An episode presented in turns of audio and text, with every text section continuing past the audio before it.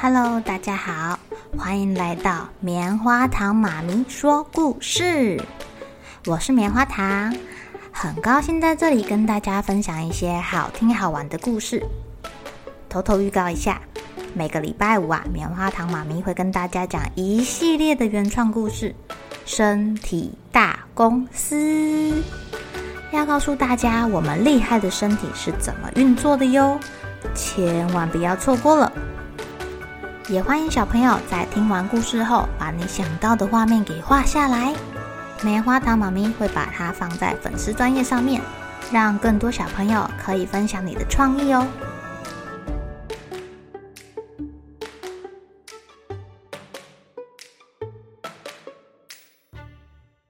Hello，亲爱的小朋友，今天过得怎么样呢？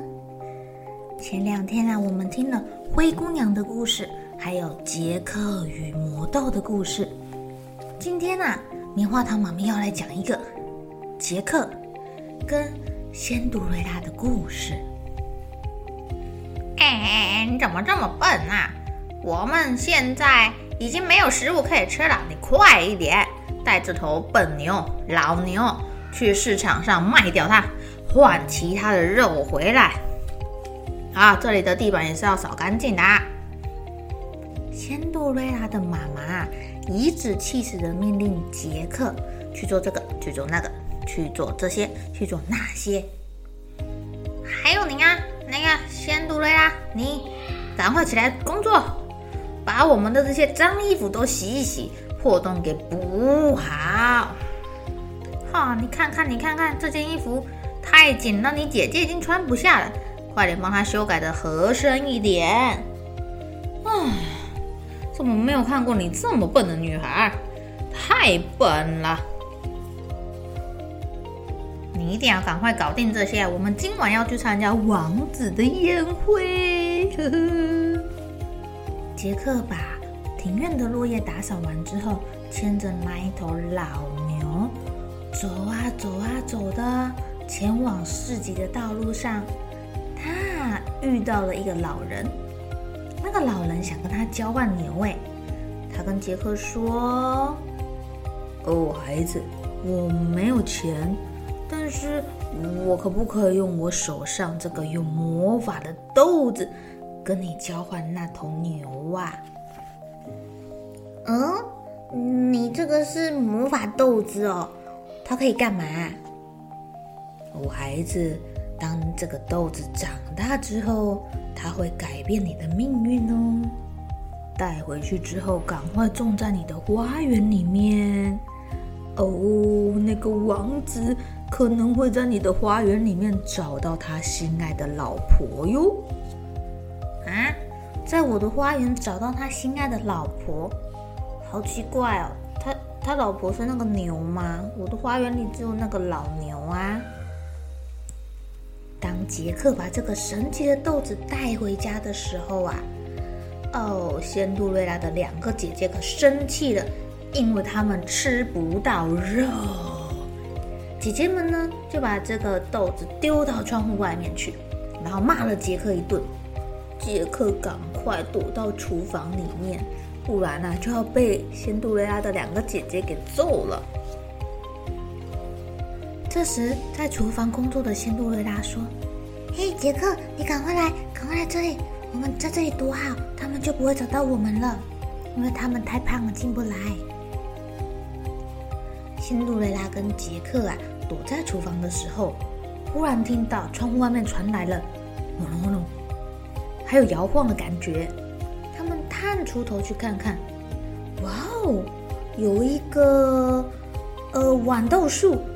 居然在他们院子长出来了，越长越高，越长越高，越长越高。然后这两个小朋友，哦不不不，这两个少年跟少女啊，就沿着这个豌豆树往上爬，往上爬。哇哦，直通云霄哎！当他们爬到云端上面的时候啊，看到了一个仙女。这个仙女啊，挥舞着她的仙女棒说。今晚有谁想要去参加王子的宴会呢？哦，仙杜瑞拉听姐姐们说晚上要去参加宴会的时候，她就很羡慕了。现在居然有人问她说有没有人想要去参加，她当然举手说：“我想要去。”这个仙女啊，就挥舞着她的魔法棒，帮仙杜瑞拉变出一身漂亮的衣服，还有一个亮晶晶的皇冠。然后啊，把杰克变成了马夫。哦，他这身马夫装可帅的呢，驾着两匹又大又英俊的马，啊，还要载着我们的仙杜瑞拉小公主前往王子的宴会啦。在他们出发前，仙女叮咛他们一定一定要在十二点之前回家哦。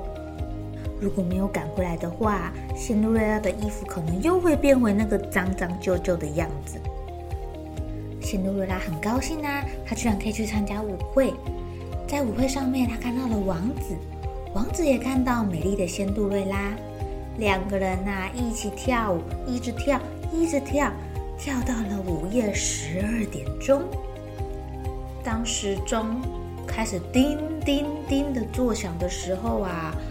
哦，仙杜瑞拉赶紧跑回家，王子找不到他心爱的小姑娘，只看到现场遗留下来的一只玻璃鞋。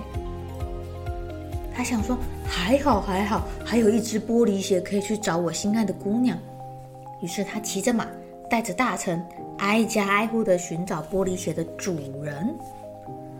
当他找到仙杜瑞拉家的时候啊，两个姐姐。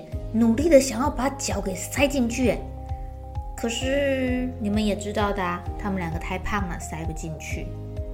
于是呢，王子又在房间里面寻找，刚好看到在擦地板的仙杜瑞拉。王子说：“哎，我认得你哎，你就是那天跟我跳舞的女孩，这个鞋子一定是你的吧？”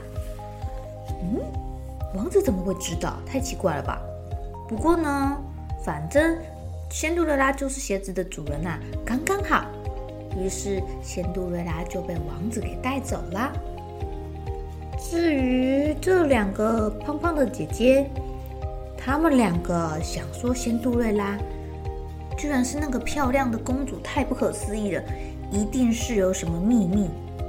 后来他们逼问杰克，才知道原来他们那天啊爬上了这个豌豆树，遇到了一个仙女，才有这样的好机缘。